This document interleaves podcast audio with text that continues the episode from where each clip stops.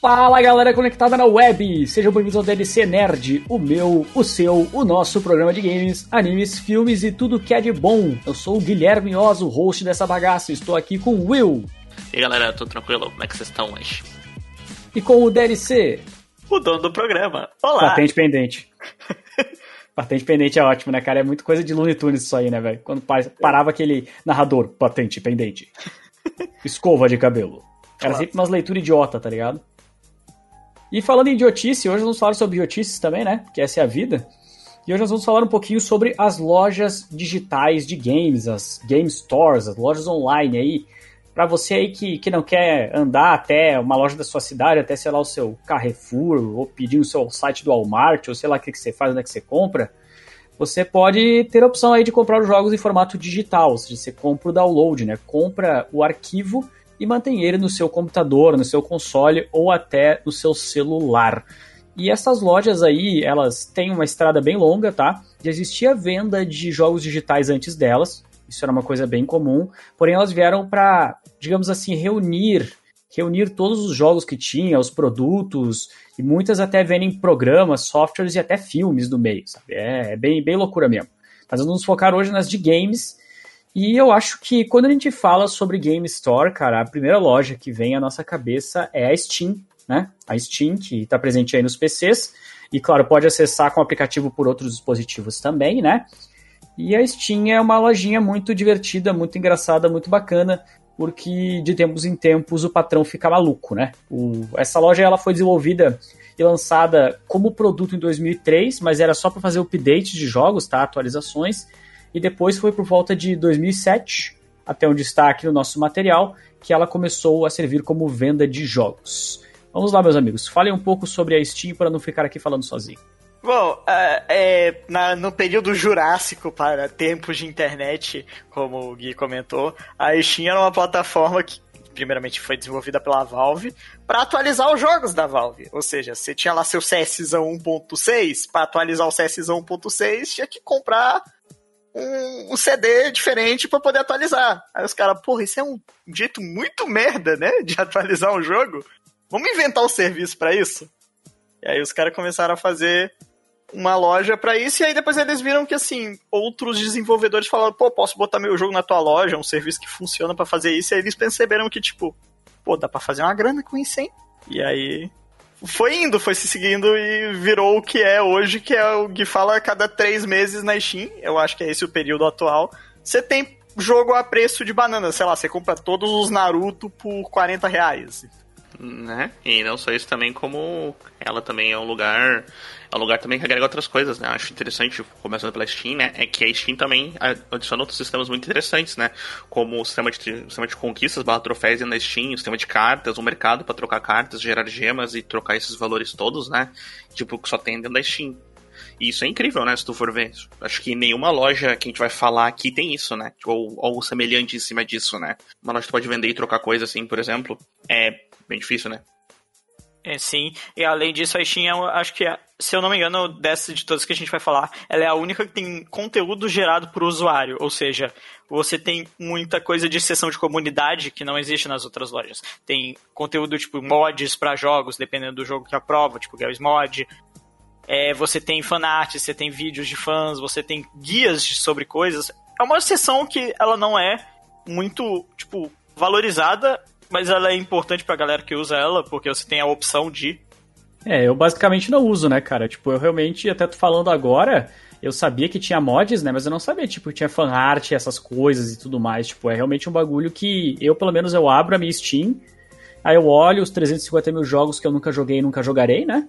Aí eu escolho um deles, que é sempre o mesmo, provavelmente, né?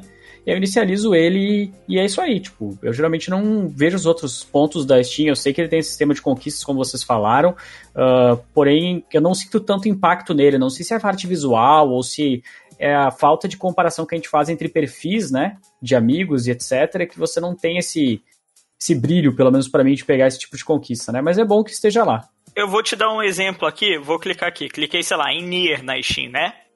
E aí tem, você tem o jogo, aí você tem as conquistas, quais seus amigos estão jogando, e aí você chega no conteúdo da comunidade. Aí eu já tô vendo um milhão de arte bonita, uns cosplay, e aí tem notícia dos desenvolvedores, tipo, o que que eles botaram, coisas e textos, enfim, tem, tem isso tudo, porque é acessível na própria página do jogo. A biblioteca nova que foi atualizada no passado ficou bem boa para encontrar coisa rápida sobre conteúdo específico. Sim, né? E, tipo, faz um jeito que cada jogo, né, tem um pequeno universo dentro, dentro do, da página do jogo onde tu pode discutir comunidade e tudo mais, né? E não só isso, né? Alguém falou, tipo, ah, não sente esse impacto em cima, mas exatamente porque tu não usa Steam, né? Porque muita gente usa Steam, tu vai ver que Uh, o, tem como trocar o background do teu perfil, fica com background animado, mostra os jogos que tu tem 100%, mostra as badges que tu tem, por exemplo, sabia que existem badges tipo de serviço na Steam, por exemplo, 10 anos de serviço, quer dizer que tem 10 anos na tua conta, tem badges de eventos específicos, por exemplo, badge de Natal e tudo mais, que não só são ícones que tu ganha no teu perfil, mas também são tipo uh, backgrounds, backgrounds que mexem, esse tipo de coisa, eventos únicos e tudo mais, é bem interessante. Vocês acham que por conta de existirem jogos uh, que, digamos assim, possuem launchers próprios né, e não estarem na Steam, isso de alguma forma enfraquece a plataforma ou o efeito é nulo? Digamos, sei lá, um League of Legends da vida, né? Você pode até, acho que, linkar o launch por ali, mas a maior parte da galera não abre. Isso de alguma forma torna a Steam, digamos, menos relevante do que, por exemplo, uma rede ou uma loja de um console? Eu acho que não, porque eu acho que essas são casos muito únicos, tipo, que você tem. Tanto que o próprio. E, tipo, a maioria se rende a Steam eventualmente a não ser os grandes gigantes, tipo, League. Porque. Porque Apex, por exemplo, era um jogo da Origin, que é outra plataforma. E ele foi convertido para Steam recentemente. E você pode passar seu save, sua conta, seu sync todo. Então, é, a Origin também aí, pra gente aproveitar e já puxar o gancho, é, já né? Já puxa, né? Já puxa a Origin. É, a Origin foi lançada em 2011, tá? Ela foi lançada pela Electronic Arts, tá? Pela EA. Então eles queriam um launcher para poder lançar os jogos deles, vender, né? Inclusive com até preços muito legais uh, nos jogos mais antigos deles, eles têm as promoções e etc. Só que foi aquela famosa briga de gigantes. Você vai tentar bater numa coisa que é a Steam, que é um monstro, né? Que hoje a gente estava até discutindo antes da gravação que se você não lança o seu jogo na Steam, para muita gente ele não existe. Tipo uhum. assim, o jogo ele não tá presente, ninguém reconhece que ele está vivo. É tipo o famoso tá na Netflix, tá ligado? Ou tá na Amazon Prime, se não tiver, é. sua produção não existe. Sim. E esse, esse launcher aí deles, né? Ah, eu utilizei algumas vezes, sim, eu utilizei para jogar o SimCity na época que saiu, acho que 2012, 2013, não lembro Nossa. quando foi a última vez. Foi, foi isso mesmo, eu joguei na época também. É, eu joguei The Sims 4 nele, mais algumas outras coisas, sem falar que algumas chaves que a EA me mandou, eles mandaram por ali, tá ligado? Aí eu tinha até desinstalado o Origin, eu baixei de novo só para poder pegar. Teve até um número razoável de usuários, tipo em 2013 aqui, tinha 50 milhões de usuários registrados, né? Mas não ativos. Só que com o passar do tempo, acho que eles não conseguiram manter o brilho, né, cara? Não conseguiram manter a força como o Darcy aí falou, e que realmente tem jogos que foram se rendendo e foram indo para Steam também, porque o alcance deles estava sendo cortado, né? Por estar só na Origin. E é o caso também da próxima plataforma, mas eu queria dar um adendo aqui que não é que exatamente as plataformas deixaram de existir. Tipo, Origin e o Play, que também é um caso bem menor, é a mesma ideia da Origin, só que é da Ubisoft elas são meio que links integrados dentro da Steam. Você tem que ter uma conta da Uplay para jogar, sei lá, Watch Dog Legion dentro da Steam, tipo um exemplo. E nem todos os jogos funcionam dentro da Steam. A Origin hoje, eles têm o EA, EA Access, que é o sistema de assinatura deles, integrado com a própria Steam. Quando você ativa a assinatura, literalmente sua biblioteca da Steam triplica de tamanho. Caraca! É. é. Eu era da época, eu era da época que não existia ainda, né? Eu sim eu passei um bom tempo da Origin, porque lembrando que a, a EA, né, a Origin tem Dragon Age, então, né, pô, lá 200 milhões de horas de Dragon Age. Tu adora Dragon Age, né? Adoro Isso. Dragon Age. Dragon Age, tá lá Dragon Age, 40 bilhões de horas de Dragon Age, aí tem mais o quê? Mais Dragon Age, aí depois tem o quê? Ah, Dragon Age. Aí depois tem. Aí depois não também, suficiente pra mim só com Dragon Age, nós também temos Star Wars uh, Knights of the Old Republic, e os outros, todos os outros Star Wars que estão lá também, né, e tudo mais. Mas, cara, quando eu parei de jogar, entre aspas, esses jogos e tal, ela não era integrada ainda e eu tinha, eu tinha algumas reclamações sobre. A primeira reclamação era que realmente os valores da EA sempre eram valores um pouco agressivos, né? Esse é um problema. Uh, então era um problema. Depois com o EA Access melhorou bastante, mas antes disso era bem tenso. E não só isso, como eles também tinham. Eles também tinham acesso ao MMO, né? Que era o MMO de Star Wars, que é o Old Republic. Old Republic? Acho que é o Old Republic.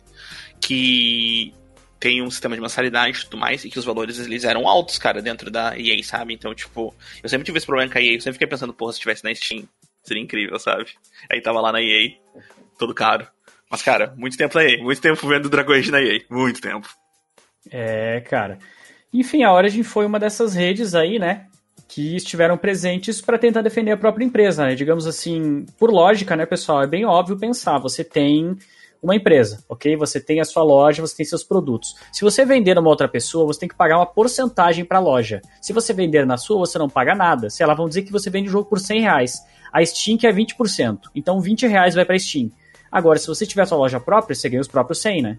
Só que o problema é que a Steam é tipo, sabe, parece que já vem instalada no PC, tá ligado? Qualquer um que monta aí, parece que o negócio já tá junto. Você, geralmente o pessoal baixa o combo, muita gente baixa o Google Chrome, sei lá, baixa algum negócio de áudio, tipo um Discord, qualquer coisa assim, e baixa a Steam, né? Existe um site, eu não vou lembrar o nome do site agora, mas a galera que monta PC vai saber. Existe um site para quem monta um PC toda hora. Existe um site que ele pega todos os principais launchers que todo mundo usa e bota num clique download. Tipo, você baixa tudo junto. E nossa, é, é legal, a, Steam, é legal. a Steam, o GOG tá lá no meio também. Enfim, tem um bando de plataforma lá que tipo, a galera usa para instalar automático. Olha só, e já puxou o GOG, vou puxar o GOG Não, pra cá, puxar né? O GOG, puxa o GOG Ó, também. O GOG se chamava Good Old Games, ou seja, bons jogos antigos, ou bons jogos novos, né? Os jogos antigos uh, bons. Saudosismo. Enfim, saudosismo, exatamente. Saudosismo. Eu até botei, botei um novo aí na minha tradução, ficou um lixo, mas agora vocês entenderam que são jogos antigos, né, amiguinhos? E ela foi lançada originalmente em 2008, tá? A proprietária atual é CD Projekt, sim, aquela CD Projekt, sim, a CD Projekt do Witcher, a CD Projekt do Cyberpunk, né? E é uma plataforma incrível de jogos porque ela prega o DRM free. O que é um DRM? Galera, DRM é um negócio que você tem que estar atrelado com o seu jogo para você ou só poder utilizar através de tal loja, tal lançador, ou você só poder usar online e tem que ficar cadastrando. Tipo, digamos que o GOG ele te vende o arquivo do jogo, cara. Tipo, se você quiser botar depois o, o jogo no pendrive e passar pro seu amigo, você consegue. Vai tá funcionar. Tipo, você comprou The Witcher 3 lá no GOG, você pagou 20 reais. E aí você falou, pô, meu amigo quer jogar Witcher 3. Se você tiver um pendrive grande o suficiente, né? Você pega, passa, copia todos os arquivos pro pendrive, dá pro teu amigo que ele vai conseguir jogar Witcher 3. Isso não vai ser considerado pirataria. É, sabe quem ama a GOG também? todos os crackers do mundo, né, ah, cara? sim! Também. Porque a GOG é incrível para isso, né? Porque exatamente é aí que tá a questão, o que acontece? O jogo, quando você lança na Steam, né, ele tem a grande questão que ele tem que ser aberto pela Steam, né? Tudo mais no PC, no caso. Então, ele tem um problema que ele tem que dar um startup na Steam. Se alguém já baixou um jogo pirata, sem crack, alguma coisa, né? Sem o arquivo para abrir, que é, sem o arquivo craqueado, o arquivo modificado para abrir o, game, vocês vão ver que ele, é, quando tu clicar no jogo para abrir, ele vai abrir tua Steam, vai, vai mostrar a página do game, e no jogo não vai abrir, porque ele não tá no tua, na tua Steam. E mesmo que tu bote ele na tua biblioteca de maneira manual, não funciona igual. Tipo, não funciona, é como se não tivesse a chave de acesso, sabe? E esse sempre é o grande problema, né? O grande problema é essa, essa chave de acesso que não tem. E agora, e, tipo, libera isso, whatever, né? Então, tipo, o jogo que lança Chave de acesso tem, fecha, tem tranca, a gente mora na Polônia. Isso, tá aquela história, né, cara? Jogo que lança na GOG é jogo que você vai achar no seu, no seu torrent mais próximo Favorito. aí nos próximos uma hora. É, e esse importante dizer que o diferencial do GOG, além disso, né, ele também, claro, tem os jogos mais novos, tá? Tipo Assassin's Creed, sei lá, todos os jogos aí novos que você pode pensar, os grandões assim, você vai ter principalmente jogos antigos, cara, e principalmente jogos antigos que conseguem rodar no sistema operacional atual. Eu fui jogar um jogo que eu jogava em 98, tá? Que era um jogo tipo simulador de matcha de PC que nunca rodaria, porque rodava acho que em modo DOS, tá ligado? Rodava num negócio absurdo. Eu comprei no GOG, eu paguei tipo assim 10 reais, tá ligado? Uhum. E rodou suave no meu PC, cara. Então, tipo, o GOG é o lugar onde você quiser comprar jogos antigos que funcionam 100% com preços bem bons, o GOG é excelente, cara. Sim. A gente acha uma loja GOG, excelente. E o GOG é realmente isso, da, tipo, a diferencial máximo dele fora, né, algumas funções que eu vou comentar depois. Ele ter esses jogos antigos que ninguém, tipo, dava a mínima, falou, vou botar aqui, vou fazer funcionar. Tipo, é muito legal isso, você ter esse acervo, esse museu de jogo antigo.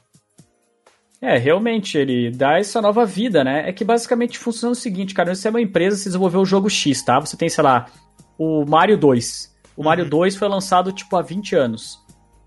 Ele tá parado, não tá ganhando dinheiro nenhum. Cara, qualquer empresa que vier me oferecer, tá ligado? Eu vou lá e eu vou botar o jogo lá. E o God é. fez isso, cara. Começou a passar o rodo em todas as empresas que tinham o catálogo antigo para elas gerarem revenue. Então, por isso que os preços são baixos também. São jogos que não seriam oferecidos de outras formas, né? Uhum. E aí todo mundo ganha, cara. Todo mundo ganha. Podemos dizer mais alguma coisa do GOG aí? Pode, que é o. Recentemente eu não sei se. Acho que isso já está liberado para todo mundo, mas eu lembro que eu me inscrevi no beta e aí eu ganhei o beta início do ano passado. Que é eles fizeram uma atualização no launcher deles chamado GOG Galaxy 2.0, que é Galaxy GOG 2.0, né? Eles, eles fizeram um sistema de sync que você tem acesso a todos, todas as comunidades de jogos que eles conseguirem implementar, porque isso varia de empresa para empresa para deixar eles fazerem isso que é você pode sincar todas as plataformas que a gente vai comentar nesse podcast, seja Steam, seja a Origin, seja Uplay, seja Xbox Live e outras, e ter reunido todos os seus jogos numa, tela só. E algumas funciona melhor que outras, tipo, acho que a Xbox Live mostra teus amigos, mostra os achievements que você tem, enfim. E outras só mostram, tipo, realmente os jogos e deixa você lançar tudo por uma plataforma só, para unificar. Sim, eles criaram um hubzão. A ideia deles era fazer um hub onde tu tivesse acesso a todos os seus jogos, todas as plataformas ao mesmo tempo, e tu pudesse ter, tipo, meio controle em cima disso, sabe? Tipo, quando eu testei, fun parecia funcionar de maneira bem legal. Como você falou, tu consegue ver os achievements e tudo mais, os troféus, as pessoas online e tudo mais, é bem interessante. Não, parece uma função bem útil, cara, assim, no meio de tantos launchers e tanta coisa, né? Tu colocar num lugar só e tu te organizar, velho, é até bom que se o cara quer decidir que vai jogar, né? O cara pode ver toda a coleção dele de jogos, das plataformas, e pode tomar uma decisão ali, cara. Eles investem bastante em tecnologia, né? Eu vou dar uma completada aqui, né? Ele tem uma função que eu não sabia que ele fazia, e aí na Steam você tem como fazer family share, né? E eu nunca tinha feito isso na minha vida. E eu acabei de abrir o GOG aqui, ele tem uma aba chamada subscrições, que ele deve pegar do teu family share e ele consegue pegar os jogos que você tem no family share e mandar você baixar. Muito bom. Muito bom, né, cara? Não, é, parece, parece bruxaria, né? É, então, é incrível. Eu, tipo, acabei de descobrir uma coisa gravando o podcast. Falando em bruxaria, né? Nós temos uma loja brasileira aí no meio também, né? Temos. Uma loja brasileira chamada Nuvem, com dois Us. Eu lembro que uma vez me falaram Nuvem, muitos anos atrás, né? Eu não sabia o que era, e eu pesquisava, e eu não achava, porque eu não botei com dois Us. aí eu entrei muito no site de meteorologia, tá ligado? E tudo mais, até eu descobri que era Nuvem. Nu! e basicamente, essa é uma loja BR, tá? que a empresa foi fundada uh, em 2011. Começaram o bagulho de startup, começaram a investir dinheiro, injetar grana. E basicamente é uma loja 100% BR que tem muita, muita, muita coisa, tá ligado? Tem desde jogos aí de PC com empresas grandes como a Warner, a Ubisoft, a Konami, a Rockstar, a Capcom, coisas da Blizzard e todas as chaves que são vendidas ali, cara, dos jogos de PC podem ser ativados, por exemplo, na Steam, o que é um negócio absurdo de se pensar, né? Você pode comprar coisas na nuvem, às vezes com uma promoção melhor que a Steam. Tem muitas coisas que eles fazem que eles fecham direto do desenvolvedor e você ativa na Steam se você quiser jogar lá, cara. É, tipo, é, é, é um negócio muito incrível isso e eu acho que além de, claro, eles venderem também algumas coisas de créditos para console, tipo, eles vendem crédito para Xbox Live, para PlayStation Network e também até para o próprio League of Legends a Nuvem, ela fez uma parceria no Brasil com a Nintendo, cara. Fez uma parceria com a Nintendo e você pode comprar os códigos de jogos de Nintendo Switch na nuvem, pagando no boleto bancário, Parcelando. pagando parcelado, e você tendo diversas vezes, quando lança um jogo novo, eles botam um código, que aí você tem, sabe, 20, 30 reais de desconto. Cara, a Nintendo que nunca dá desconto para ninguém, essa é a real, né? A Nintendo sempre com o preço lá absurdo. Uma loja BR que dá esse tipo de desconto é absurdo, cara. Então, assim, a nuvem, com esse movimento que eles fizeram, subiram muito no conceito. Claro que o catálogo ainda é pequeno no parte dos jogos da Nintendo, mas eles estão aumentando e na parte de jogos de PC é gigante. Eu comprei, por exemplo, alguns jogos lá. Uh, um deles que eu tinha comprado, eu comprei mais de uma cópia lá do A Lenda do Herói, eu comprei direto na nuvem, né? E foi muito bom o serviço, cara. Eu gostei bastante. Eu tenho pouca experiência com a nuvem, mas eu gosto bastante é, desse sistema deles de, tipo, de preços regionalizados com promoções que as empresas a, que detêm os direitos não fariam. Eles tentam dar uns, uns pulinhos para ajudar, porque no fim a gente sabe que nosso país é complexo para sustentar um hobby de videogame, então eles tentam dar uma pequena ajudada nisso. Né, e agora mais do que nunca, né? Agora mais do que nunca também a gente tem essa questão também, né? Então, qualquer empresa que tá aí pra tentar dar uma help nos valores dos jogos aí tá tranquilo, porque com a situação atual é horrível, né? Então, que nem eu falou, a própria Nintendo mesmo, né? Pô, isso é, isso é louvável, porque, vamos concordar, né? A loja normal da Nintendo é uma bosta no Brasil. Tipo, um lixo. É então, caríssimo, tipo, né, cara? Esse é o problema. Não, hum. tem, não tem preço regionalizado, não existe exatamente, isso. Exatamente, né? Então, pô, pegar Vamos uma loja... 300 conto no Skyward Sword HD, galera. Vamos. É, exatamente, né? Pegar uma loja que pode, tipo, pode te dar um descontinho, pode parcelar, cara, cara, parcelar é, tipo, incrível. Então, pô, palminhas aí pra nuvem. Palminhas pra... Mano, acho que, assim, você tem que ter uma noção pro público que não sabe exterior, a palavra parcelar é pra, tipo assim, você vai parcelar a casa, um algo grande pra coisa pequenininha, tipo jogo, não existe isso. Tipo, você vai comprar um liquidificador, não tem você parcelar um liquidificador. É, e aí eles oferecem esse serviço, né, cara, da própria nuvem aí com esses recursos. Tem também outros launchers de PC que teria para falar, por exemplo, a própria Uplay. Tem outros, cada empresa, mano, criou um, não Tem deu um certo. Tem um que eu acho fechou. que é importante falar ainda. Diga. é a Epic Game Store. Ah, sim, muito bom. Nossa, estávamos esquecendo do, do, do... player que, que dá jogo para todo mundo, cara. É o player que entrou para tentar dar na cara da Steam.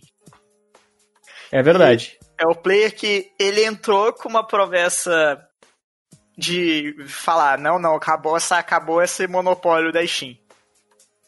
E aí, como ele quis fazer isso? Fora o fato do Gui falar que é dando jogo pra caramba, eles estão fazendo isso, fazendo parcerias com diversas empresas gigantescas, tipo, já deram GTA V de graça, deram um bando de jogo incrível, não é tipo qualquer joguinho. Eles deram diversos jogos indies, mas já deram jogos gigantescos pra uma galera. E a Epic, além do fato dela dar esses jogos, ela tem uma coisa que o ponto que eles mais bateram quando eles lançaram a loja que é as nossas taxas para desenvolvedor é menor. Que é tipo, vamos supor que a Steam pega, sei lá, você lançou um jogo, vamos dar um exemplo, o pior exemplo, tá? Que é, tipo, você lançou um jogo com a engine da Epic, porque é, pra quem não sabe, a Epic, além de ser dona do Fortnite e ter uma loja, eles são criadores de jogos. Então, eles têm a engine que é a Unreal Engine, que é basicamente a engine que é usada sei lá, na boa maioria dos jogos que são feitos atualmente, tirando a Unity, talvez. E essa engine, ela, tipo assim, quando você faz um jogo com essa engine e você bota ele na Steam, você tem que pagar 5% para pra Unreal, ou Epic, e 30% para Steam. Então vamos dizer que seu lucro fica 65% só para você, só 65. Resumindo, Aí, o jogo custou 60, 100 reais, você tem que pagar 35. 35 é, você perde, vai pro lixo. É, vai pro lixo. E aí a Epic fala, não, qualquer jogo da nossa plataforma você vai pagar apenas 12%. Não importa onde você fez ele. Então, 88 ao invés de 65. E... É muito bom, né, cara? Muito bom isso é uma forma que a Epic fez de tentar atrair um grande público. E atraiu. E além disso, eles estão com contratos de exclusividades com diversas empresas. Por exemplo, é, sei lá, Borderlands 3 não tem na Steam. Que é um jogo que saiu exclusivamente na Epic Game Store. É, aí, recentemente eles fizeram uma parceria com a Square Enix e todos os Kingdom Hearts, pela primeira vez no PC, são exclusivos da Epic. Então, o eles... próprio Control, né, cara, quando lançou, né, ele era só da Epic também, tanto que quando eu fui jogar Control, eu só encontrei lá, eu comprei lá. E assim, eu gosto da Epic Game Store bastante mesmo, assim, na verdade eu acho, como é que eu posso dizer, a, a interface deles é muito mais limpa, talvez por eles não terem tanto jogo ainda, ou tanta coisa, eu consigo encontrar mais fácil o que eu quero, velho, na Steam me sinto perdido sempre, sabe, parece que eu bugo. Eu gosto bastante das promoções deles, dos preços que eles praticam, e geralmente eles também fornecem algum tipo de cupom de desconto e tudo mais, que acaba valendo bastante a pena pra você pegar jogo, né? Mais, mais medidas agressivas dele de tentarem tirar um pouco do domínio da Steam de porcentagem, porque querendo ou não, mesmo eles estando esse tempo todo, até onde eu sei, não baixou tanto essa porcentagem. Por que eu digo isso? Porque no fim, como você falou, Control era um jogo que estava lá. Mas no início do programa a gente falou que você perde público-alvo. Então, e a maioria do público-alvo de jogador de PC tá na Steam. Então, eles no fim, tirando acho que os contratos maiores, tipo Borderlands, a maioria da galera volta pra Steam. Porque não faz sentido eles se manterem numa plataforma só, estão perdendo público. E não só isso, né? Ele também, apesar de todas as funcionalidades da Epic e tudo mais, eles perdem muito no quesito comunidade, né? Que é um quesito que, como o Gui falou, ele é um, uma parte que ele não conhecia da Steam, mas que muita gente usa, que é, cara, a comunidade dentro, o quesito de comunidade dentro da Epic é nulo. Ele é só, uma, é só um lugar para te comprar o jogo e pronto, né? É. Entendeu? Você não tem. Tu não tem troféu, você não tem um setor de comunidade, você não tem um lugar para ver, tipo, notas do desenvolvedor, tu não tem nada, né? Então, até certo tempo você não tinha barra de pesquisa, É, até certo tempo você não tinha barra de pesquisa do jogo. Exatamente. Tinha uma biblioteca e era isso. Tipo assim, ah, tá lá tua biblioteca e era isso, cara. Entendeu? Então, tipo assim, essa parte eles engatinham a passos lentos mesmo, sabe? Uh, dentro da loja, apesar de não se perder na loja, cara, eu já sofri diversos bugs na loja. Cara, cancela download. Eu já, eu já, cancelei, eu já tipo, pausei download. E aí eu queria botar outro download na frente, ele não deixa. Ele tem que terminar aquele download ou cancelar aquele download para começar um outro download. Você não pode pausar o download, colocar o do jogo. Ah, não, pô, pô, né, cara, tô instalando aqui Borderlands 3, pô, 70 GB. Ah, não, mas eu vou baixar o Tochess aqui. Pô, 2 GB, né, cara? Vou, vou pausar o Borderlands e deixar instalando o Tochess. Não, ou você cancela tudo o Borderlands e aí você começa do zero, ou você espera o Borderlands terminar e aí você baixa o chess, entendeu? Então, tipo, tem que, tem, que, tem que ser pontuado isso, saca? Apesar deles terem essas vantagens todas, eles ainda têm problemas dentro da própria plataforma deles. Eu acho que eles têm muitas mais vantagens para desenvolvedores do que para consumidores. Exatamente, né? Uhum, acho que, nem... que essa é a resposta mesmo. É. Uhum, que nem eu falei, cara. Eu tava falando, eu tava falando isso hoje, inclusive. Cara, eu gostaria que o Uncharted tivesse na Steam. Porque eu tô pagando um valor cheio pelo game e eu tenho acesso ao game, obviamente, né? Mas eu não tenho acesso a, Cara, eu não tenho acesso a nenhuma espécie de colecionável, eu não tenho acesso a troféus, eu não tenho acesso a cartas, eu não tenho acesso a nada que eu teria acesso normalmente no, no PC? Que se tivesse na Steam. Então, tipo assim, botando no papel e no preço cheio. Então, botando no papel, isso é um problema, sabe? E eu quero fazer o complemento, mas aí eu acho que não é culpa da Epic, deve ser culpa da Square. É, por que, que vocês me lançam as coleções separadas? O Mel Melody of Memory eu entendo. Mas, pô, nos consoles atuais já tem o All-in-One Package, que é Story So Far. Tipo, que é todos os Kingdom Hearts menos o 3. E aí é porque ele, ele ia custar mil pila, né, velho? Né? Mas, tipo, hum, mas ele no console já tá 30 dólares, é por isso que eu fico. Ah, mas, cara, PC Game Master Race você tem que suar pra jogar o joguinho, velho. Tem que é suar, isso. mesmo sendo spec vagabunda que eles Tem que pagar bastante, tem que ter dificuldade para configurar, tem que sofrer Exato. esperando. Exata, aí, exatamente, cara. Eu gostaria de dizer que é mil conto pra comprar coletando completa do Hearts. É, sim. Epic. Meu Deus, cara. Aham, uhum, mil reais, cara. Pelo menos não lançaram sem o Reminded mil reais e não tem troféu, não tem carta em porra nenhuma. Ô, oh, coisa bosta. Triste, né, cara? Quando vem, vem todo capenga, né? É. Foda, foda, foda. Espero, espero eu que essa parceria seja só pra Kingdom Hearts, porque até onde eu lembro, em março sai, sai Final Fantasy VII pra PC, o remake. Até onde es eu sei. Esperaremos. Esperaremos. Vamos pular pros consoles, então? Vamos, Vamos pular pros consoles. Os PC já tiveram aí um tempo do caramba, né? Eu só quero completar um ponto da claro. Steam, que eu... Porque isso ficou em alta essa semana, porque teve uma discussão no Twitter, uhum. no Twitter brasileiro em específico, né? Que a galera falou de custo de desenvolvimento. Tipo, para você publicar um jogo na Steam, né? Sim. E aí uma galera começou a mandar uma desinformação falando, porra, pra publicar um jogo na Steam é tipo, tem uma taxa muito alta, tipo, sendo que o preço de taxa de localização da Steam é localizado. Então, tipo, a galera mandou, ah, é 100 dólares para publicar. Nossa, o dinheiro não tá valendo nada, 550 reais, né? Sendo que na gente é mais barato, tipo, é 390. A Steam tem uma plataforma, tem que dar esse ponto, senão vai ficar muito confuso esse texto.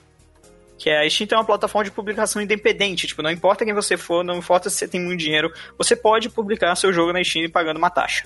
Isso, resumindo, você quer colocar seu jogo na Steam, quer vender ele lá, amigo. Beleza? Mas a gente não tá afim de fazer 500 trâmites. Então preenche esse formulário e paga essa taxa e a gente bota o jogo. É. E aí, com isso, antes disso, a Steam tinha umas leva de, de joguinho com share roubado, asset stealing, né?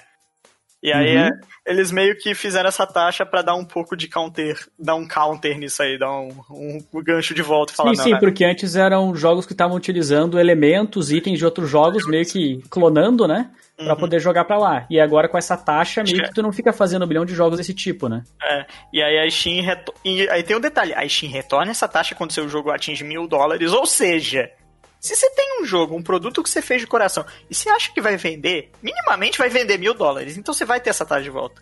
Entendeu? Tipo, se seu jogo tem um mínimo. E a média da Steam, na real, tem um texto, né? A maioria dos jogos que são lançados lá tem em média 3.900 dólares de lucro. É, e é jogo pra caramba, né, cara? É, então, tipo. Não dá nem pra dizer que tem um ou dois que puxam, né? Porque é muito é. jogo. E aí, Tipo, é um de... além de ser um depósito retornável, você tem também, tipo, a Epic e a GOG, que também tem formas de, de publicação boa. Eu acho, eu gosto bastante dessas plataformas no quesito desenvolvedor, que elas são muito boas para para você publicar a sua ideia e você ter um lugar.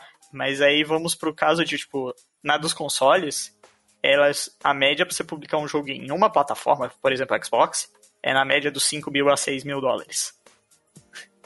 Você tem o código pronto, você tem tudo, mas para publicar você tem que pagar mais uns 6 mil. Aí é osso, né, cara? Aí é. realmente, aí me trinca as bolas, né? E aí, vou, aí vou dar um exemplo de um jogo específico, Bind of Isaac, que, que tem para absolutamente tudo, até pra 3DS e Vita. E tu conhece esse jogo, hein, desgraçado? Ele custou por volta de 50 mil pra você só publicar ele em todas as plataformas, 50 mil dólares. Ai! Nossa, velho. Bom, né? Que, que desenvolvedor indie tem esse dinheiro, né? O poder da Steam e da... E é claro, você tem a It, que é totalmente, tipo, a plataforma de jogo indie. Você tem, sei lá, 10% de royalty, qualquer um publica. Ah, sim, sim, já comprei jogo também. Tô ligado. Enfim, vamos, vamos agora para os consoles. consoles. Isso, vamos para os consoles. Vamos falar, começar falando sobre o primeiro, tá? Na verdade, essa, esse serviço ele chegou antes da Steam uh, e é o Xbox Live da Microsoft, né? É o serviço que chegou em novembro de 2002, lá depois de um aninho do lançamento do primeiro Xbox, né? O Xbox caixa preta, aquele lá que dava para, o pessoal falava que era tão forte que dava para rodar ele embaixo da terra, sabe? Você enterrava ele, tava rodando dentro do jogo, não tinha problema. Era, era um negócio indestrutível um barato louco. Aí depois veio o 360 e ferrou tudo. Mas a gente não fala sobre isso, que isso é errado, né? Não. Uh, e na verdade, essa Xbox Live surgiu primeiro como um sistema de servidores para você jogar online, né? Como já era comum no computador, como era comum no PC. Então a Microsoft colocou isso ali e colocou a parada da Xbox Live Gold, né? Que era uma, um pagamento que você fazia por mês para poder acessar esse serviço. E aí dentro disso eles começaram a inserir conteúdos de atualização dos jogos e também conteúdos aí uh, de, de jogos por DLC mesmo. Ainda em 2003, eles já tinham anunciado uns 50 títulos de Xbox que iam estar disponíveis por essas lojas, né? Então é uma loja online que hoje é muito poderosa, é muito grande, né? A Xbox Live, ela abrangeu aí o Xbox original, o Xbox One, e temos aí 360 e agora o, o Series S e Series X, né? Tudo meio que integrado. Essa loja, ela não é tão primorosa assim em promoções, como o caso dos PCs. A gente vai ver muito isso nas lojas de consoles, né? Apesar de ter promoções, não existe nada muito absurdo, tipo Steam 95% de desconto, né? Isso aí é loucura. Mas ela fornece um suporte muito, muito bom, cara. Muito, muito bom mesmo. Já tive problemas, já acionei eles. Uh, devoluções já consegui fazer também. Então, assim, pelo menos para mim, eu nunca tive problema com o Xbox Live em si sabe? Eu tive, posso ter problema com o console, mas com o serviço deles não. E eu usei por muito, muito tempo. Nossa, no Xbox 360 eu lembro que esse era o imperativo de você ter um console que não é destravado, não é desbloqueado, né? Era para usar Xbox Live. E eles venderam muitos jogos importantes naquele serviço de Summer Arcade, né? Aquelas campanhas como o Castle Crashers e o Limbo e até outros jogos muito importantes, né, da plataforma nasceram ali.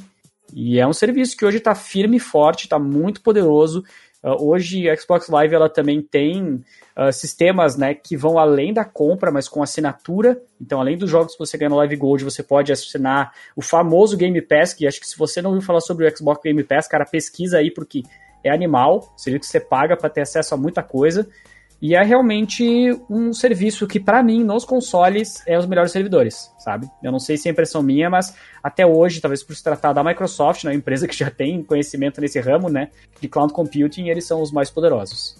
Sim, eles têm um sistema muito bom, cara. Uh, como eles falaram, né? Principalmente, acho que o que se diverte o sistema dele é essa combinação, né? Como eles foram aos poucos englobando outras coisas e adicionando o sistema deles, ficando cada vez melhor, né? Que nem falou, essa atualização, aí se tornou um sistema de venda de jogos com atualizações, agora se torna um sistema onde eles também te vendem serviços de. uns serviços onde eles te concedem jogos uh, pagando uma taxa, que é o Xbox Game Pass, eles dão jogo com a Live Gold, eles já davam isso muito, muito, muito, muito tempo, há muito tempo, né?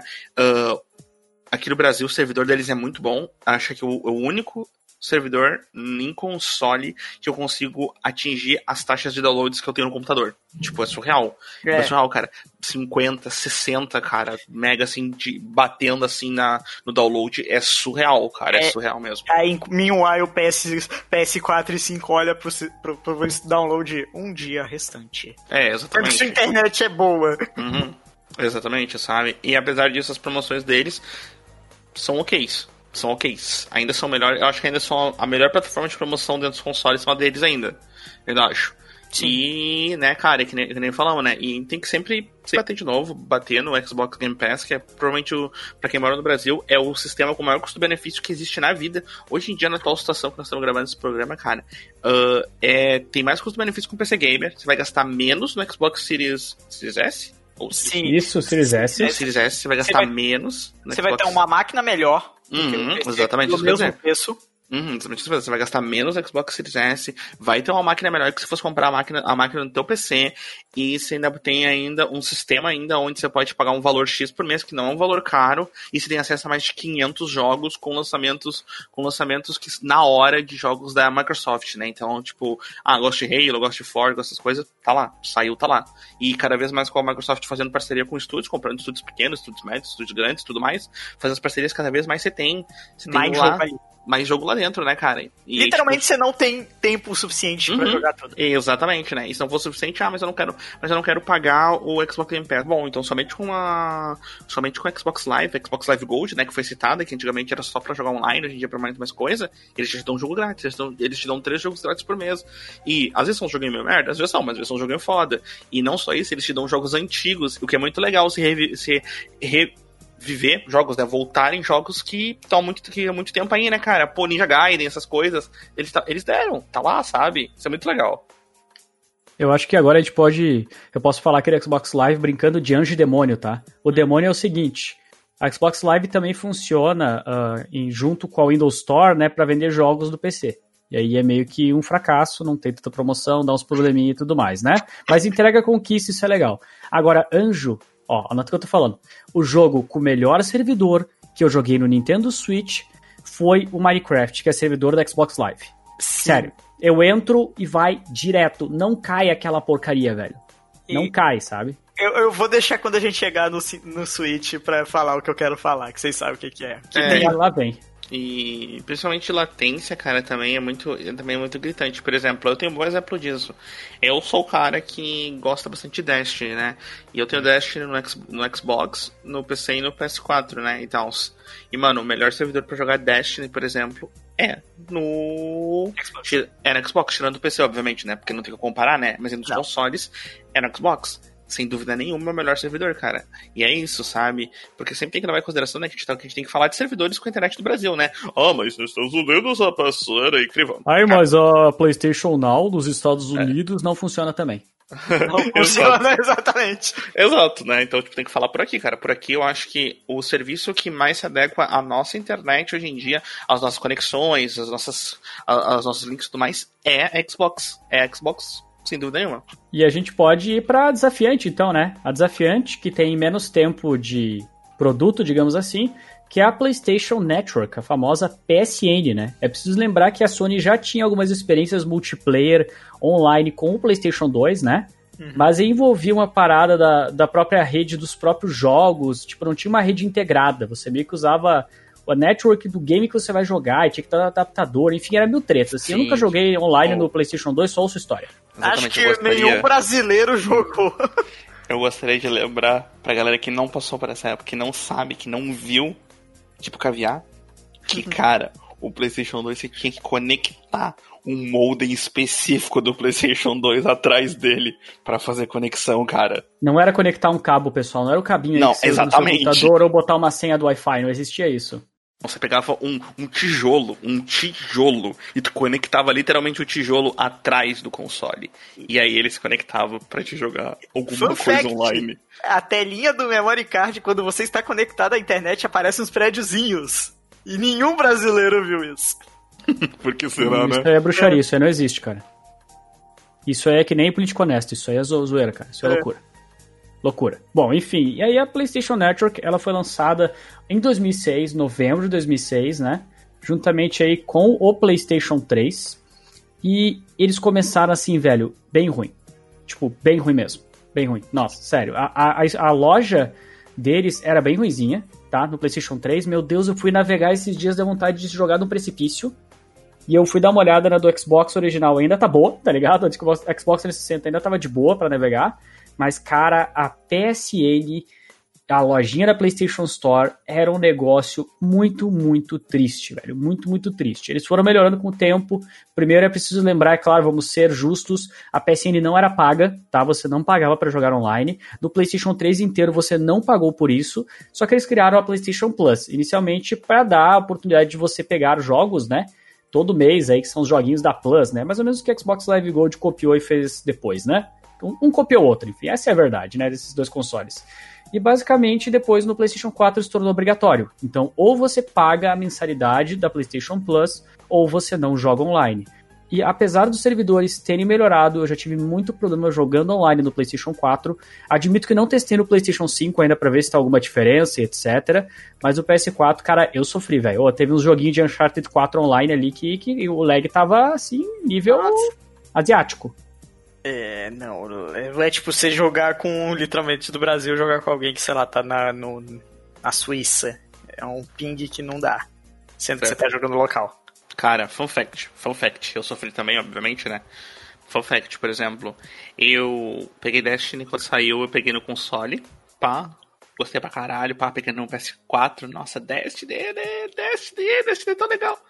Uh, a primeira raid que saiu, pra quem não sabe, raid é tipo uma, uma instância de dificuldade muito alta, onde jogava um grupo de pessoas para desbravar aquele lugar, né? Missões era muito difícil, tudo fazia com um grupo, só que era necessário que tu tivesse um certo conhecimento, então era coordenado, né? Eles, depois de um tempo, começaram a literalmente escrever, tipo, na, na sala que não aceitavam BR. Porque o lag dentro do, do Destiny era surreal, era surreal tornava só... a experiência uhum. injogável. Isso tornava a experiência injogável. E isso quando não acontecia, você tá jogando PVP, mas aí você pula, cara, você pula para dar o tiro, aí tipo, você dá o tiro, não acontece nada, aí quando você cai no, no, no teu pulo, você cai morto, saca? E aí na Kill tu vê que quando tu pulou, tu tomou o tiro que te matou. E tu não viu isso, saca? Tipo, você não Como viu diria isso. Rafinha Bastos, né, cara? Amor, você me deu 37 tiros na perna e eu não vi. Exato, exato. É exatamente é tipo assim. isso, né, cara? Uhum, tipo uhum, isso. Uhum. E no fim a, a PSN ela foi se desenvolvendo, né? Ela foi se desenvolvendo com o tempo. Hoje os servidores estão melhores. Uh, você já tem alguns benefícios a mais da PlayStation Plus, pelo menos para quem tem o PlayStation 5, né? Eles até chegaram a criar a PlayStation Now, que era um serviço de streaming que não funciona. Não funciona. Nem, no, nem nos Estados Unidos o cara testando com internet de 200 mega. Eles Só tinham... quero deixar isso bem claro. Eles tinham também a PlayStation Vue, que era um serviço de aluguel de filme, que também morreu. Eu só vi esse ícone e eu pensava que era bruxaria, tá ligado? Não é, quero não, isso aí, não. E, e teve a... também o sistema de rede social, que era a Home, que durou, sei lá, dois anos. A Home, a casinha, né? É. é tá ligado? É, abraço pro Bruno Carvalho, que eu sei que não tá ouvindo esse podcast. Abraço. Manda pra ele. Mandar pra ele, assim, os minutos, né? Bonitinho. É. Ele era viciado na PlayStation Home, meu Deus. Uh, enfim, e aí, hoje, a Sony está se desenvolvendo, esperamos que eles consigam chegar a um nível próximo, né? Ao que a Xbox Live chega. Assim, hoje ele é jogável, hoje dá bem menos lag, mas assim, tem muita experiência ainda para eles terem. Porém, assim, a gente tá falando da Sony, né? Mas tem, tem uma que última empresa aqui que a gente tem que falar, né? Que, que assim, online e essa empresa É, é, assim, tamo, tamo no começo, tá? Tamo, assim, ó, tamo, o campeão tá indo, sabe? Tipo, vai, campeão, você consegue. Ele tá tentando, cara, que é a Nintendo, né, cara? A Nintendo, ela começou com experiências online a partir do Nintendo DS do Nintendo Wii, né? Então nós tínhamos a Nintendo Wi-Fi Connection, como eles chamavam, né? Bagulho assim que, velho, eu lembro que eu tinha uma internet de 10 mega, tá? Que não era ruim. E aí eu fui conectar para jogar Super Smash Bros. Brawl no Nintendo Wii. Mano, eu só falo uma coisa, cara. Será que o Largato mama, velho? Porque Cara, foi triste. Nossa, foi muito triste. Era muito, era tipo, era telegrafado, sabe? Eu dava um passo, esperava três segundos, dava outro passo. E todo mundo lagado, e todas as salas que eu fui, cara. O, o jogo mais decentezinho que eu consegui jogar online, assim, e era, tipo, sabe, 10 minutos depois caía, era Mario Kart Wii. Porque senão era uma tristeza. Na parte das lojas, né, do próprio Nintendo Wii, você tinha uma lojinha com pontos, então você não comprava com dinheiro, você comprava, comprava pontos com dinheiro, e aí com os pontos comprava jogo. E aí você tinha tantos jogos exclusivos de lá, tipo Pokémon Rumble, e mais umas coisas, quanto joguinhos mais antigos, né? A Nintendo fez muito isso. Ela, a Nintendo é muito inteligente porque ela pega os trouxas que nem a gente, né? Essa é a real. E nos vende o mesmo jogo várias vezes, né? Foi isso que aconteceu. E aí a rede online não era paga, não tinha um pila para você pagar, não existia serviço premium. Comprava tá? pontinho. É, mas você podia comprar jogos, assim, mas realmente talvez esse tenha sido o erro da Nintendo, né, cara? Eles não cobraram nada e tiveram um serviço medíocre por muito tempo. Se eu né? não me engano, aí fica a curiosidade, foi lá no, na do Wii que nasceu o Virtual Console. Foi, foi sim, foi do Nintendo Wii. Que nasceu o Virtual Console. Bom, depois eles passaram pra 3DS e Wii U, né? Eu quero fazer uma dentro que você errou. Existia uma outra loja, que era a loja do DSi. Mas essa aí não importa, né, cara? DSi, velho. Quem é que é o burguês que teve DSi, velho? Quem é que foi eu, burguês, eu tive, velho? eu tive um DSi. Burguês, cara, burguês, velho. Eu tive um DSi. Mas Não, enfim, cara. tinha alguns joguinhos na, da Nintendo que eram no mesmo esquema da do Wii, que era na, na loja do DSi. Nossa senhora, que trava ali. Obrigado, Nintendo! Obrigado pelos nomes, abraço. Que os joguinhos chamavam DSware. E aí tinha uns joguinhos lá, tinha uma coisa do WarioWare, enfim, tinha alguns joguinhos lá. Mario, Mario vs Donkey Kong, algum... acho que tinha alguns Virtual Console lá também. Tinha um. Como é que é o nome daquele jogo lá do. Do Doctor não sei o que? Que é pra você ficar inteligente e ficar fazendo. É Brain Yes. Age? Brain Isso, Age? Brain Age, esse aí mesmo. Aqui é, É. Brain Age também. E, e lá surgiu um aplicativo de animação que tem uma animação bem legalzinho feito nisso, que é a Flipnote Studio. Ah, sim, sim, eu lembro desse aplicativo. Mas vendia os joguinhos aí, era, era, era aquelas coisas, né? E Era é quase joguinho, tipo o famoso shareware que tinha no PC. Era uns joguinhos bem simples. Bom, quando a gente foi pro 3DS e pro Nintendo Wii U, né? Tiveram servidores que funcionaram, servidores que não funcionaram, tá? Por incrível que pareça, eu não sei o que acontece, acho que a Nintendo ela pega todo o dinheiro do orçamento deles de servidor e joga tudo no Mario Kart. Porque o Mario Kart 7 do Nintendo 3DS funcionava perfeito online Sim, sim, e o Mario Kart 8 funciona bem. sim, arrombados. É isso que só isso que eu falo. Tá lá, tá lá o jovem mancebo e eu. Ah, nossa, eu comprei o Pokémon Y, tô tão feliz, o que, que eu vou fazer? Eu vou jogar competitivo. Vou ganhar, Vai. vou ganhar, vou ganhar. Você Não. foi desconectado. Filha da Da puta! puta! Tipo, cara, não aconteceu uma, não aconteceu duas, não aconteceu dez, não aconteceu trinta, não aconteceu cinquenta. Mano, mano, de verdade, cara, de verdade, velho. Acho que a única. Acho que o único jogo de 3DS que eu joguei sem lag, e por incrível que pareça, foi fora Mario Kart 7, foi Kid Icarus Uprising. Eu não sei como aquilo rodava. Ah, eu joguei também que Dicas do Rise Online, pode crer. Funcionava, funcionava. Funcionava. É, cara, eu só tenho, eu só tenho memórias ruins com o 3DS, cara. Tipo, com o sistema online, cara. Isso e aquela história, né? Abre o jogo, você tem uma atualização. Atualize. Cinco dias depois, a minha atualização tá pronta. Porque, meu Deus, cara, existia uma conexão que, pra Não, não, mim... não, calma, calma. Pra Ah. baixar era pior, cara. Tu, tu lembra como era baixar jogo de 3DS? Vinham as bolinhas que caindo. Sim, exatamente. E tu não Uhum. podia deixar em segundo plano, não podia pausar, não podia, Uhum. podia respirar. Você tinha, respirar você tinha deixar você tinha que deixar o console, tipo assim, eu, eu- eu tive 3DS, né? Então você tinha que deixar o console aberto em cima da sua mesa, assim, conectado à bateria, lembrando. E era isso, cara. Tá lá. Aí tu fica olhando, tipo assim, E o meu falhava chegando. às vezes o download, cara. Uhum. O meu falhava o download várias vezes, cara. Nossa, mano. Nossa, memórias ruins, cara. Vietnã. Vietnã, né, cara? Ah, pelo amor de Deus, velho. Pelo amor de Nossa Deus. senhora. Mas aí, sim, o do. O, pelo menos o do Wii U já era melhor, cara. O do Wii U eu lembro de, tipo assim, claro, né? Mario Kart. Mas eu lembro de ficar melhor, né?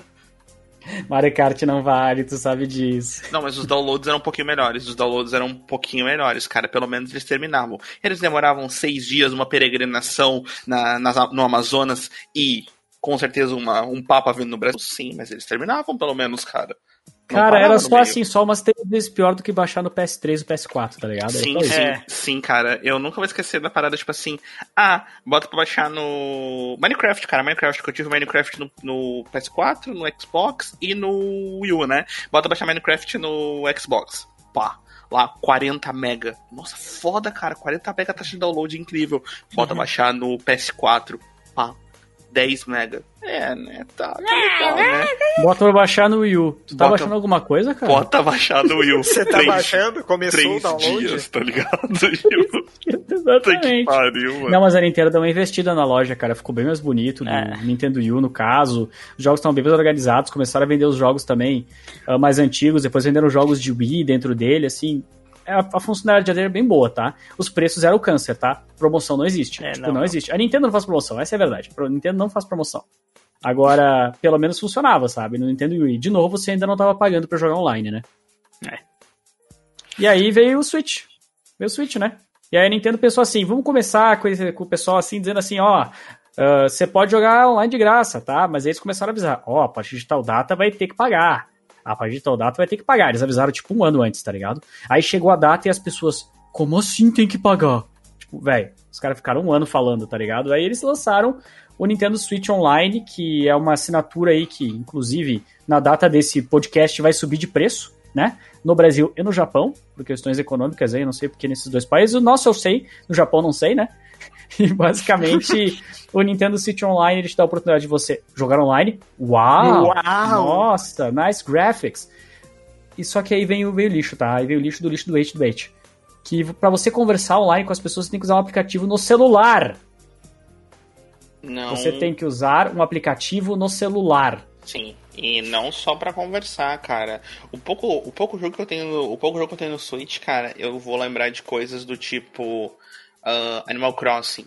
Pra ti, ah, tu tinha que ter o Switch online pra ti poder ter acesso ao aplicativo, ao, ao aplicativo não, né? Ao pareamento do seu celular com o Animal Crossing, pra aí sim você ter acesso a, tipo, por exemplo, poder pegar a roupa dos outros Animal Crossing, saca? Tipo assim, ou, ou QR Code criado pela comunidade, de roupas e tudo mais. Roupinha Tem- do Naruto, roupinha do isso, Dragon tem Ball. ter- exatamente. Tem que ter o Nintendo Online, aí você tem que pegar o seu celular e você tem que escanear pelo seu celular o QR Code, aí ele vai mandar pro seu jogo, e aí lá no seu jogo você vai baixar a roupinha, pra aí sim você pode ter ela. Lembrei de que essa é a mesma empresa que fez um sistema incrível pra Mario Maker. Pois é, né, cara? Mas aí tem o seguinte, assim, aí eu vou defender uma parte, tá? Ah, porque, assim, o download é muito mais rápido, cara. Pô, sério, no, no Switch eu não, eu não vejo nenhum problema, cara, vai muito rápido o download. Ah, ah, sim, sim. Tipo, eu não sei o que eles fizeram, sabe? Se foi o adaptador Wi-Fi decente que eles botaram no videogame, se foi o servidor, mas, cara, eu não tenho que reclamar, sabe? Não tenho que reclamar, assim. É muito difícil dar erro de download, cara, e quando dá, eu sei que a minha internet tá oscilando pra caraca, né? Uhum. E basicamente, assim, do que eu joguei online, eu não tive lag, cara. Joguei Mario Maker 2, joguei o Smash, joguei Mario Kart, joguei bastante, joguei Splatoon. Olha, É bem difícil, cara, ter problema, assim. olha, Smash eu tive muito. Ah, é? Eu joguei de boa, cara. Cara, Smash, ainda mais pra ser jogo de luta, qualquer engasgada você sente. Então, nossa, tem vezes que vai, mas a boa maioria do tempo comigo jogando Smash eu fico. "Ugh", não dá vontade. Não dá vontade. Não, é que assim, eu não espero a perfeição, tá? Não, óbvio que não. Eu espero a qualidade ali, né? De uma empresa que começou agora a cobrar pelo sistema online, né? Sim. E que tá finalmente se mexendo. A gente tem que pensar no Nintendo Switch Online hoje como uma PSN dos primeiros dias, cara. Com certeza que foi hackeado, inclusive. Que, é, inclusive, espero que a Nintendo seja hackeada, senão eu tô ferrado, né? É, nossa senhora. Mas.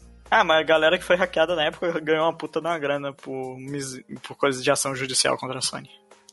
Então é. Mas, tipo assim, é, é uma, um serviço que tá engatinhando ainda. Ele vai melhorando constantemente. Mas eu quero dar o contraponto aqui. Que o sistema de infraestrutura da Nintendo foi terceirizado que eles compraram da Ubisoft, se eu não me engano. Eles renomearem pá, mas fica de curiosidade pro pessoal. O sistema tem uma opção em Splatoon 2 que é pra verificar se o, se o servidor está rodando em Windows 98. Então vocês tiram sua conclusão. Eu vi isso, cara. Foi muito bom, foi muito bom. Não, mas pior é que eles falaram isso, isso aí era do servidor antigo, agora eles tinham modificado, cara. Pelo que eu entendi, foi essa notícia, tá ligado? É, Então, tipo, a agora vamos ver se para de agora rodar. eles vão trocar de servidor. É, Aham. Pra eu explicar direitinho. Sim, todo jogo da Nintendo rodava num sistema chamado NEX, que era o nome que eles tinham dado lá, não importa, não significa nada, tá? É, e aí agora, a partir do Monster Hunter que está sendo usado de teste, todo mundo que jogou Monster Hunter dizem que incrivelmente tá um online bom. É porque a Nintendo está testando um servidor diferente. Então, aparentemente é sinais de mudanças. Não sei o quão bem isso vai ficar, mas. E completar o ponto do Smash. É, Smash nativamente tem um erro de frame. Tipo, literalmente, ele tem delay Uhum. programado. Não sei quem foi a pessoa que achou que isso era uma boa ideia. Talvez a Bandai Namco, que eles têm histórico de fazer isso. Mas é, o problema do Smash não é só online. Cara, eu queria deixar também uma coisa agora, lembrando das lojas online, pra fechar, né? Esse raciocínio todo. Uma coisa que me irrita nas lojas online de games é a quantidade absurda de jogos câncer e bootleg que tem. Assim, sim. é um jogo muito mal feito que claramente ninguém vai querer jogar, tá ligado? Tipo, desculpa se você fez isso, mas não lança, cara, sabe? Se você vai lançar uma coisa assim, não lança. E aí, tipo, você tem 35 mil jogos lixo e 10 bons. E pra tu achar os 10 bons. E às vezes no meio do lixo tem coisa boa e você nunca vai encontrar. Mineirinho. Isso Mineirinho, porque, pois é. Isso porque tu nunca entrou na área da Steam, que é a área da galera que lança jogo, cara. Nossa, nossa, cara. já entrei, cara. Pior que eu já entrei, velho. É incrível lá, cara. É, é, é incrível. Oh, mas o é, Black Tiger? Eu vou, eu vou dar um. Vai, test drive agora, entrei lá. Tem o Valheim, que é o jogo de cinco galera que todo mundo tá adorando agora. Sim, sim. Então Mas é Cinco tem. gatos. Mas é que aí um game store no meio de um monte de ruim, né, cara? Pô, É. você pode entrar lá também e citar 20 jogos ruins, né, cara? Não, posso, sempre posso. Não vou falar Eu posso entrar lá e citar 40 jogos hentai que é tipo, que é incrível. Que é- incrivelmente ruim. Hentai, É, tá lá, tá lá, cara. Something, something. Não, não, não, pera aí. Eu quero deixar claro, tá? Que um dos primeiros jogos que o Switch recebeu no modo online é um jogo que você é uma calcinha de mulher. Ah, Que é dispara verdade. nos outros. Galgan, não é? Não é Galgan? Não, não é Deve Galgan. ser alguma coisa desse tipo, cara. Não sei, essas, essas baixarias aí toda que acontece. Eu só sei que eu não aguento mais entrar. E aí eu vou ver. Isso é uma coisa de falha de design da loja do Nintendo Switch, né? Que você entra e você vê os novos updates, aí só tem aqueles jogo bootleg nojento, tá ligado? Aqueles bagulho. dese- Parecia eu desenhando a mão assim, uma porcaria. Não dá, velho. Não dá, cara. Tem tanto jogo bom merecendo destaque, velho. Isso é um problema que a Steam colocou e que todas as lojas agora acabaram multiplicando. O Switch mais que os outros. Sabe? Tipo, essa questão de expandir e abrir a porteira pra todo mundo. Cara, só que assim, se você não tem o mínimo de curadoria, você vai ter um monte de pessoas que têm produtos bons morrendo, velho. Então esse é um problema dessas lojas online também, né? Não que isso não existisse quando você tinha loja física, porque tinha muito jogo que você comprava pela capa, que era um lixo, né? Nossa, Mas, quantidade assim, de jogo licenciado que era totalmente bait. mas agora, a quantidade de jogos que o maluco tem lançado, né? Pagado a taxinha ali e colocado, meu amigo, é uma tristeza, velho. Mas eu queria, eu não sei se a gente tem mais pontos sobre a loja, mas eu tenho um ponto que a Nintendo vence em todas elas. Que é as musiquinhas que eles não botaram no Switch. É verdade, é verdade, né, Cara, cara? As musiquinhas eram muito Eles boas. têm pelo menos umas 20 músicas que eles fizeram para as lojas online deles. E são todas excelentes, cara. São todas boas, é incrível. E aí eu vou dar um detalhe: o Switch saiu há 4 anos atrás, ontem, né? Dia 3. Eu- Datando o podcast, enfim. Não, ficou muito engraçado porque, tipo, o Switch saiu quatro anos atrás ontem. O cara é viajante do tempo, tá ligado? É, Ele então, viajou é que viajou eu datei o podcast, desculpa. É que na data de gravação do programa, o Switch fez 4 anos. E nessa ocasião, é, o Switch saiu em 2016, né? Engraçadamente, nem sei se eu posso usar, se existe Não é palavra. 2017, cara. É 2017? É verdade, a gente tá em 2017, 2021. quatro anos, né, cara? Temáticas. Desculpe. Enfim, eu confundi as datas. Eu, pra mim, a gente ainda tá em 2020, gente. Desculpa. É, existe uma música do que eles atualizaram em 2019. Então eu pensei, por que não fizeram uma música pro Switch? Eles atualizaram uma música em 2019 da loja. Fica a indignação, Rogerinho. Fica É isso, indignação. né? É isso, né? Você pensa que o cara vai falar, não, ó, os servidores deles são ruins, mas na verdade o mainframe central da puta que pariu, do caralho do caramba, é incrível. Na verdade, eles A estão dizendo música. que o que ganha na loja da Nintendo são as músicas. Musiquinha. É, cara, acho que é isso, né? Acho que tá não, bom, eu, eu tá foi bom. completar com o meu desejo pra Nintendo é que eles usem a infraestrutura da Microsoft. Que Esse susto, é o meu eu achei que ele ia mandar um palavrão monstro assim, tá ligado? É, não, o meu sonho pra Nintendo é que eles usem a infraestrutura da Microsoft. Faz Xbox Live no Switch, que a gente comentou. Não, fala que nem Minecraft, eles falam de loja, velho. Paga da Amazon, faz da Amazon, pega Amazon Servers. AWS. Ai, É, meu Deus. seria mais caro, se duvidar. Chega, deu. Deu, Deu, deu, deu, chega. o programa. Chega, bom, pessoal. Então, falamos sobre as lojas online aí. Falamos aí sobre as lojas de PC, de console. Devemos ter esquecido de alguma Alex, a loja antiga da Motorola. Não falamos sobre a do celular, porque a do celular talvez a gente faça um capítulo à parte para falar sobre aplicativos e lojas e precificação e tudo mais. Né? Um podcast específico para isso, para mobile. E espero que vocês tenham gostado, tenham se divertido, tenham curtido a parada. Eu agradeço aí meus colegas que mais uma vez estiveram aí, na força, na cara, na coragem, para desbravar esse mundo novo e mundo maravilhoso, One Piece. E galera, é nóis. E só deixar claro, tá? Não vai ter isso de celular não, porque todo mundo sabe que o Gui odeia o celular. Não, não, não, a gente pode fazer, cara. Só que eu vou ser o, eu vou, eu vou ser você o hater, cara. Vai ser o hater, vai ser o hater, vai ser o hater. Tem que ter o hater, tem que ter o passador de pano. Tu é o passador de pano. Não, eu sou passador de pano qualquer coisa, cara. É qualquer coisa. Aí eu não vou passar pano pra loja de celular, desculpa, gente. Essa Pode é ser o função. neutro, cara. É, cara, você não pode roubar minha função. Agora é o dono do programa que quer roubar a função. Tá foda, não, hein? não quero roubar a função de ninguém, não. Só quero meu dinheiro. Só queremos saber onde é que tá o dinheiro, né? Isso aí, pessoal. É, então vocês que resolvam isso aí, Sherlock Holmes. Vamos encerrar o papo por aqui. Vamos criar Muito Pix do obrigado a podcast. todos. Va- Vamos, criar- vamos criar uma- um grupo de WhatsApp pra discutir isso aí. Vamos. Vamos criar um grupo de WhatsApp pra discutir isso aí. Que é assim que se resolve tudo hoje na era moderna. Grupo de WhatsApp. Tá bom, meus queridos? Abraço a todos e até mais. Tchau, tchau, galera. Falou!